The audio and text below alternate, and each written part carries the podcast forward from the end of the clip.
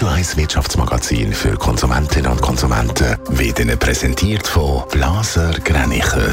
Vertrauensvolle Beratung und Verkauf von Immobilien. blasergreinicher.ch Adrian Sutter. Medizinkonzerne machen Millionen Gewinn mit überrissenen Preisen für ihre Produkte wie Herzschrittmacher. Gemäss dem Tagesanzeiger werden zum Beispiel Herzschrittmacher an Schweizer Spitälern zu krass unterschiedlichen Preisen verkauft. Die Spannung geht für das gleiche Produkt von 2.000 bis 13.000 Franken. Die Krankenkasse CSS hat jetzt eine Prüfung der Leistungserbringer angekündigt. Der Detailhändler Coop erhöht seine Mindestlöhne um mehrere hundert Franken. Neu beträgt der Mindestlohn für eine ausgebildete Detailhandelsfachkraft 4.600 Franken. Das sind 300 Franken mehr als vorher. Das sind Ergebnisse von Lohnverhandlungen zwischen Coop und den Gewerkschaften. Samsung hat über das Wochenende mit der Produktion der neuen Galaxy 24 Modell angefangen. Es werden gemäss Mitteilung 30 Millionen Geräte produziert und diese sollen Mitte Januar auf den Markt kommen.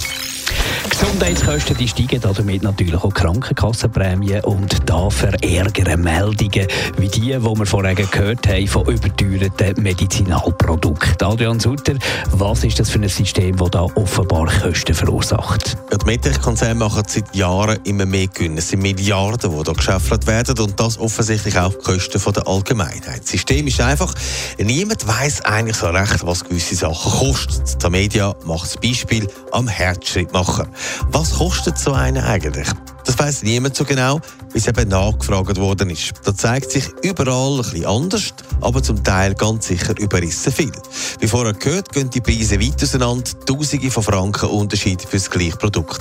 Das Produkt, das die Media im Fokus hat, kostet der Herstellung 500 Franken. Am Schluss wird der Spitäler für einen Preis von teils weit über 10.000 Franken verkauft. Wie reagieren da die Krankenkassen darauf? Ja, die haben offenbar auch nicht alles gewusst und haben aufgrund von der Tamedia-Recherchen angefangen, selber nachzuschauen. Zum Beispiel ist dann auch der CSS zum Schluss gekommen, dass es zwar gewisse Gründe gibt für unterschiedliche Preise, aber sicher nicht für so grosse Unterschiede. CSS werde jetzt einzelne Leistungserbringer an einer genaueren Prüfung unterziehen. Es dürfte aber auch die Politik bald müssen handeln, dass versteckte Preise verschwinden. Netto, das Radio 1 Wirtschaftsmagazin für Konsumentinnen und Konsumenten.